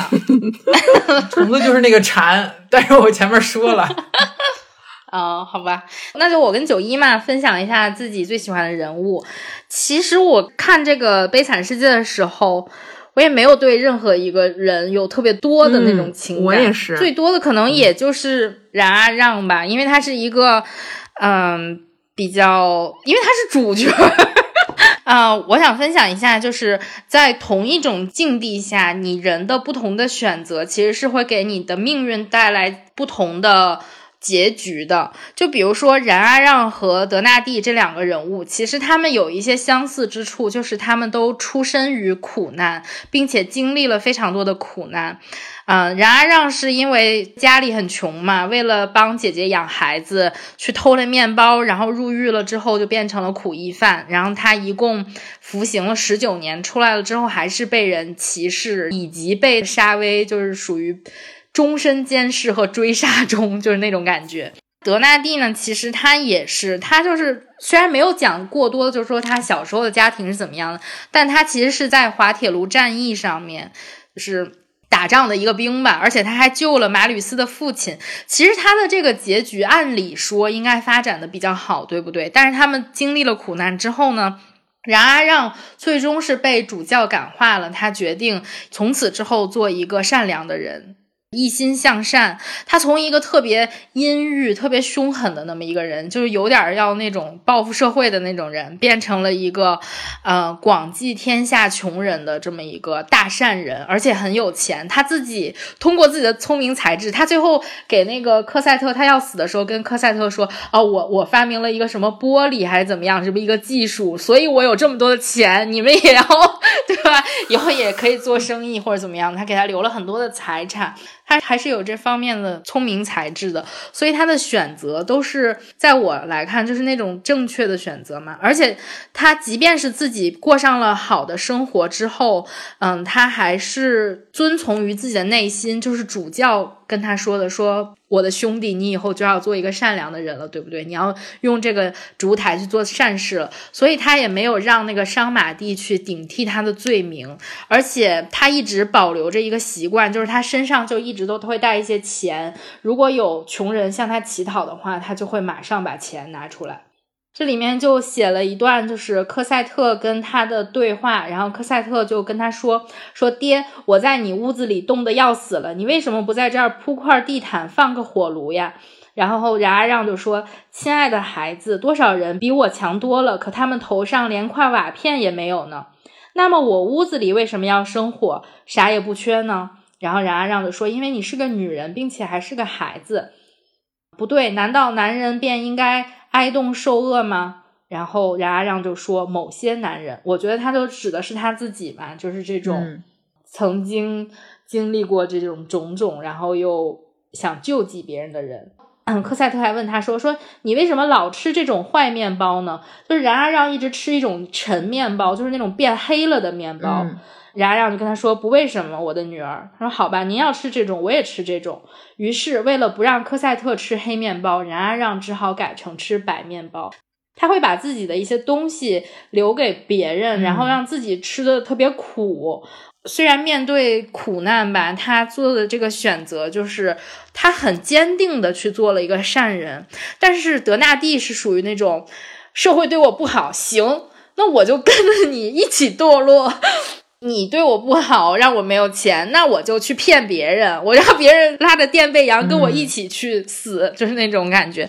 他就是做了很多邪恶的事情，然后偷东西啊，或者怎么样，就是在他那个开旅店的时候，偷偷摸摸的就把别人的东西顺过来了，然后对，然后还就是卖一些那种假冒伪劣的，然后什么把什么老鼠肉什么跟什么一起搅在一起，然后就卖给那些客人啊等等。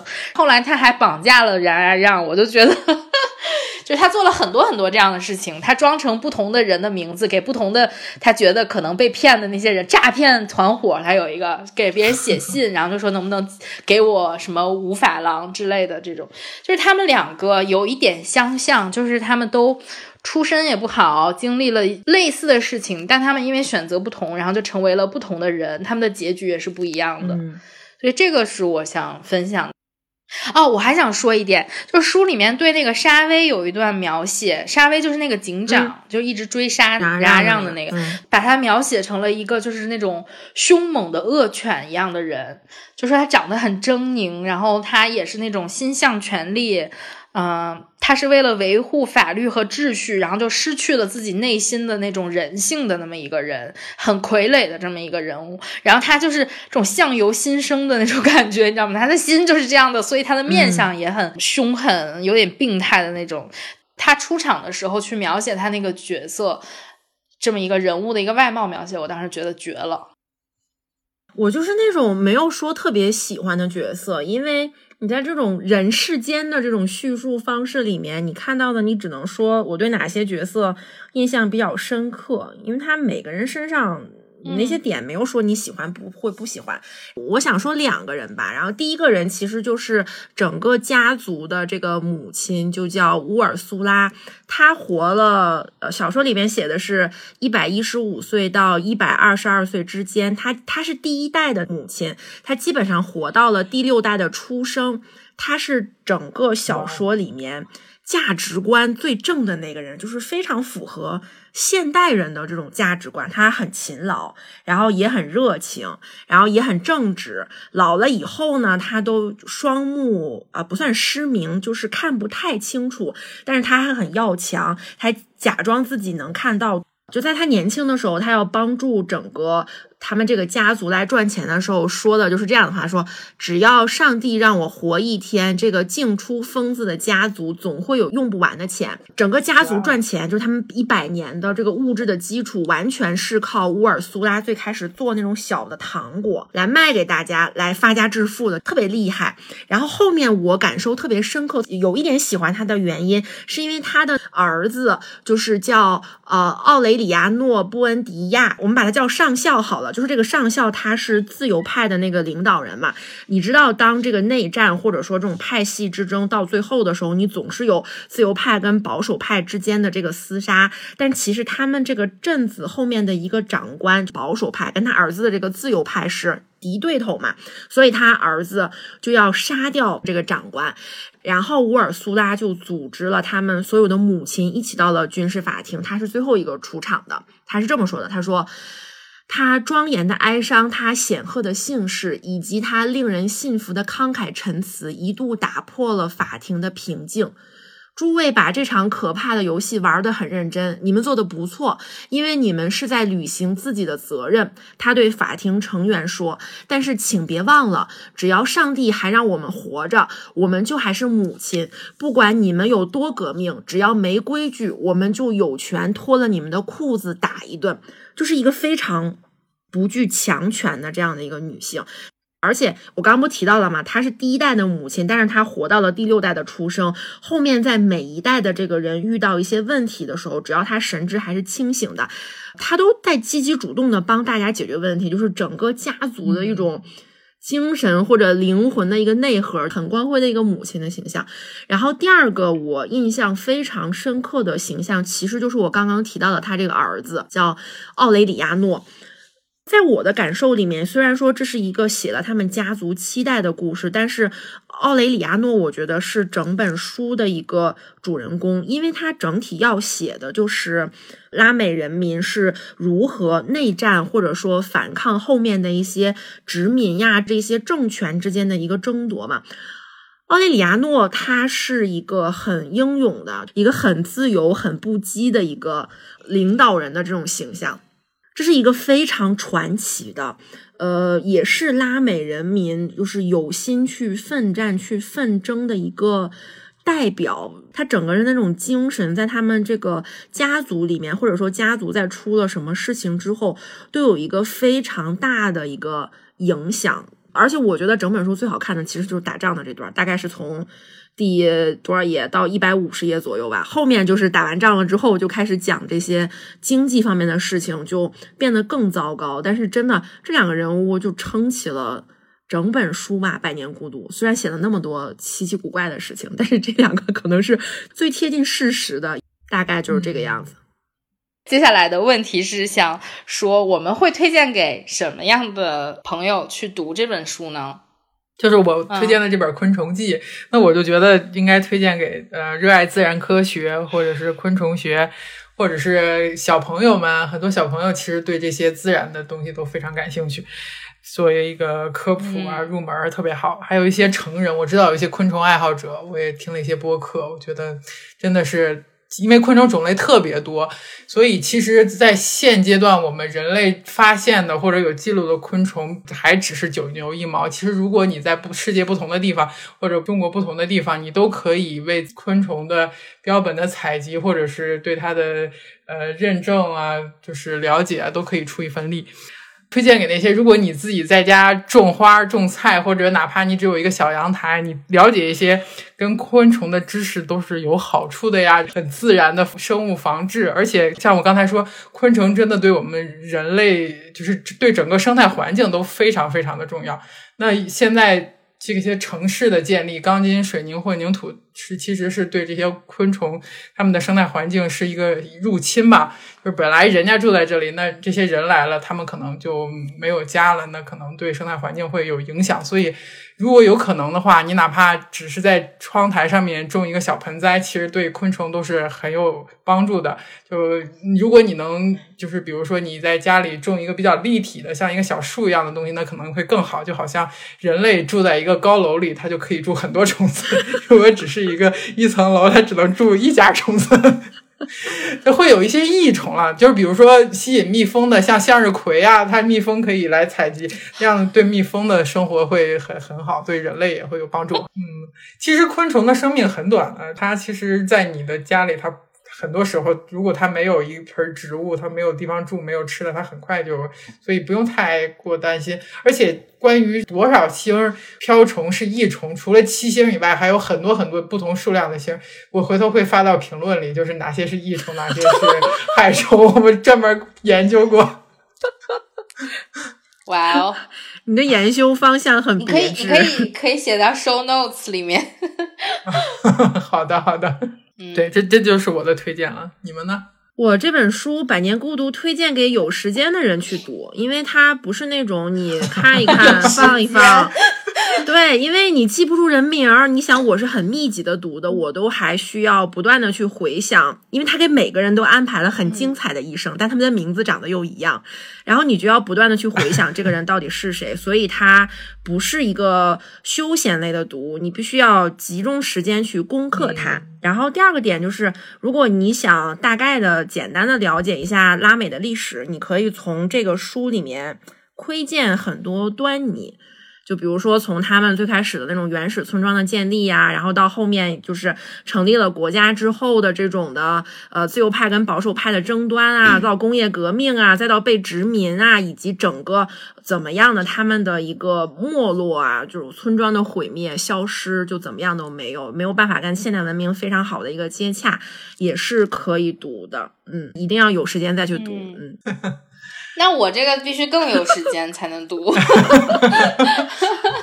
那你就可以慢慢看。我顺着你这个思路的话，我就是特别有时间的那种。嗯，我当时想了想这个问题，啊，我觉得什么人都可以读。可能如果你对法国大革命特别特别的感兴趣的话，因为雨果也写了很多这个历史背景上的东西嘛，你也可以去看。如果我觉得你有一个更比我更多更深的那种背景知识的话，你可能看的会更。呃，了解的会更多，所以你可能吸引你的点会更多。但是像我这样，类似于就是我一直对《悲惨世界》感兴趣，是因为它的影视剧作品。就是如果你看过它的影视剧啊、音乐剧啊、呃，伦敦西区的表演呀那些，呃，对这个感兴趣的话，其实是可以拿原著去看的。就像我们之前不是做过一期是那个荧幕背后的原著吗？这个就类似于那种，就是它比。影视剧改编的要呃厚很多，嗯，就是规模要宏大很多，它的故事要更丰富很多，就是原著的所有的特点它都有，嗯嗯，而且它的文学性我觉得很高，因为它的整体这个故事里面有不同的人物，而且它也是随着年代不同的往不停往前推进的嘛，就是法国人世间嘛，所以就是拉美人世间，嗯。他的这个人物的，就刚刚说的，他的层次很多，所以你也可以喜欢故事的人，我觉得是完全可以去读的。而且从我这次的阅读体会来讲，它虽然看着很巨作的那种很大，但是也不是说把你那种望而却步、拒之门外的那种感觉，他还是邀请你去读的。就像雨果说：“读者们，我们现在又要读这一段喽” 的那种感觉。嗯。就感觉在这个素食文化的今天，我们能三脚猫能有这么大的耐心把这么大一本书读完，就很不容易。大家都是三分钟读完读完《红楼梦》。我属于那种就像旅游一样，就一定要深度游的那种，很很难就去泛泛的就说，嗯，欧洲十二国这种 很难搞这种活动。所以就是如果看一个东西的话，肯定是要首先你要看全著。然后你再去说你对这个故事有什么理解呀？有什么怎么样子？可能你还会再去看第二遍。我甚至觉得我会去看第二遍这个故事。嗯嗯，值得二刷。是的。那再说一下，你看完这本书了之后，对你有什么样的启示？我看这个《昆虫记》最大的感受就是，人要大胆的去做自己喜欢的事儿，不管你喜欢的事儿是有多么小众，或者是别人怎么看。就是你要把你有趣的感受都记下来，共鸣迟早会有的，也可能不会发生在你的周围，也可能 不会在你的有生之年，但是这都是很有意义的。这个世界真的有太多特别美好的东西可以值得研究，可以去值得欣赏，到处都是学问，就真的很有意思。然后还有一个是我听完你们讲的，我有这么一个感觉，就是我觉得。艺术家或者创作者吧，就文学家这些，他都特别不容易。他在他自己的领域做这些坚持的创作和研究，我觉得他们肯定都经历了很多的，比如说空虚感呀，比如说精神上的一些 自己受的折磨。他们能把这些很宝贵的人类瑰宝给我们呈现在我们面前，但他们自己可能承受了。很多，因为我自己个儿也尝试做一些小的创作。我昨天晚上就突然感受到了巨大的空虚感，然后我就觉得这些文学巨匠或者这些搞创作的人，他们都非常不容易，向他们致敬，这是我的感受。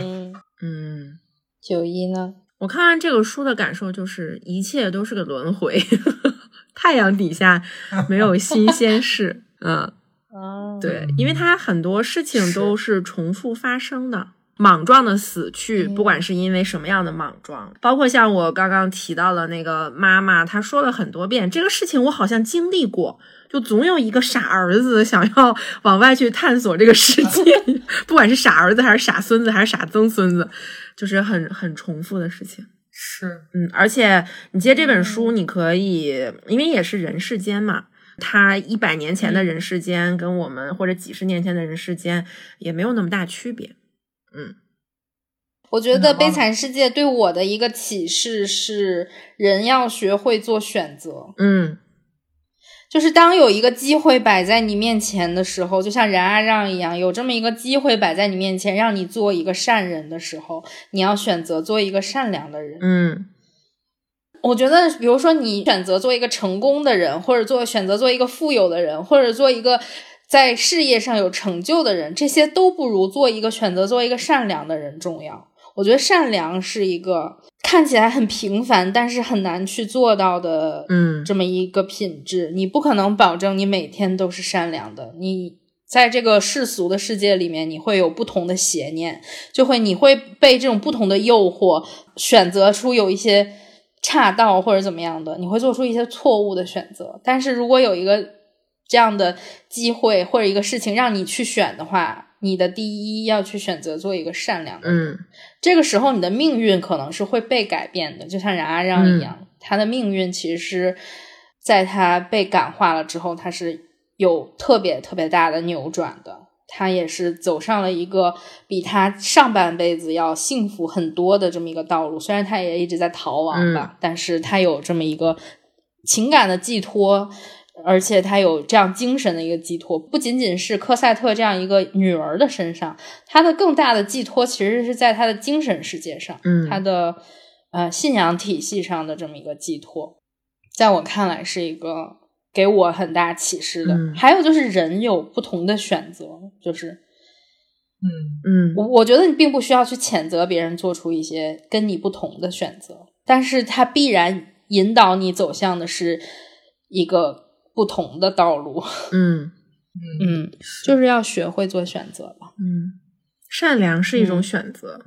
嗯嗯，我很喜欢的一句话叫 “It costs nothing to be kind”。嗯是嗯沿着你这个说，最近的一个感受，我觉得善良或者帮助别人是一切痛苦苦难的解药。啊，有时候只哪怕嗯不开心的时候，去想一想，去帮助别人，都会心情会好很多。就好像说，呃，有一些理论就说，人类作为一个孩子来到这个世界上，就是为了帮助别人的。从最早你最来的是目的，你就是来做这个事儿的。但是可能在这个路上，我们可能就是有一些被其他东西吸引住，或者是被诱惑、被误导。但是，一旦想到最开始的那个来的来这个世上的原因，就是为了帮助别人，就是要善良。所以，一旦回到这个点上，一切事情仿佛都解决了。嗯，嗯，我们这个结尾好升华。哎，真的是我没想到结尾升华了，我正想说这个。那也跟大家分享了这么多，不知道大家有没有也想去读一读名著呢？我还有一个问题想问你们，就如果接下来让你再去选一本任何名著，中国名著、世界名著、任何文学名著的话，你们会去选择读什么呢？我会看《霍乱时期的爱情》，因为想顺着看。啊，我也是这样想的。我想看呃《巴黎圣母院》或者是《茶花女》，因为我已经把《茶花女》买了，嗯可能会去看这两本书吧，甚至可能会去看一下《红与黑》。就现在这个法国浪漫主义文学里面就不出来了。如果中国名著的话，其实我想再次尝试一下《红楼梦》。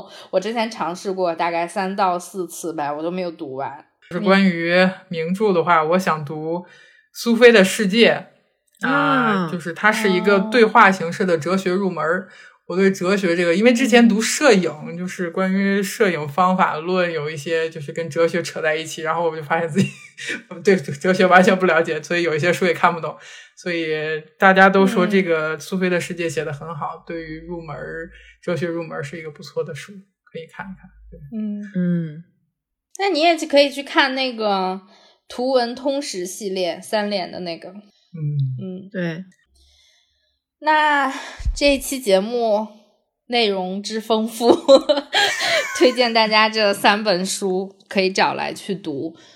那就跟大家预告一下我们下一期的节目吧。我们下一期呢是九一读书会的朗读会，主题是吃饭是件正经事，就是各位朋友都找了一些关于吃啊、关于食物的一些书啊、文章啊，跟大家分享。也期待一下我们的下一期节目。之后在十二月呢，我们也是策划了几期选题，我们会跟大家聊一聊我们做。播客其实是三年啊，但是我们这个播客是两周年的一个体会吧。我和九一很久没有做这种闲聊节目了。然后接下来呢，如果没有疫情的影响的话，我们会去故宫，在现场跟大家录一些跟故宫有关系的故事。嗯嗯，是作为我们抵达的第三期，在故宫抵达，应该会很有趣。会以一个比较独特的视角，穿起来一个故宫比较独特的路线，带大家去逛一逛故宫。那如果大家喜欢我们这期节目呢，或者你也看过《悲惨世界》《昆虫记》以及《百年孤独》的话，可以在评论区跟我们分享一下你们自己的阅读体验呀，或者是你们最喜欢的人物啊等等啊，或者你们最喜欢的虫子啊 等等，在评论区可以和我们分享。如果大家喜欢九一六猫的话，也可以把我们推荐给更多的听众，让大家知道我们。如果想订阅我们的话，可以在小宇宙 APP、喜马拉雅、苹果 Podcast 以及网易云音乐搜索“九一六猫”来订阅我们的节目。那就这样吧，我们下期见，拜拜拜拜。拜拜。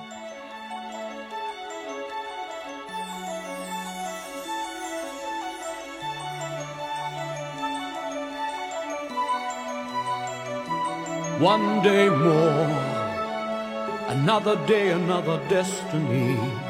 This never ending road to Calvary.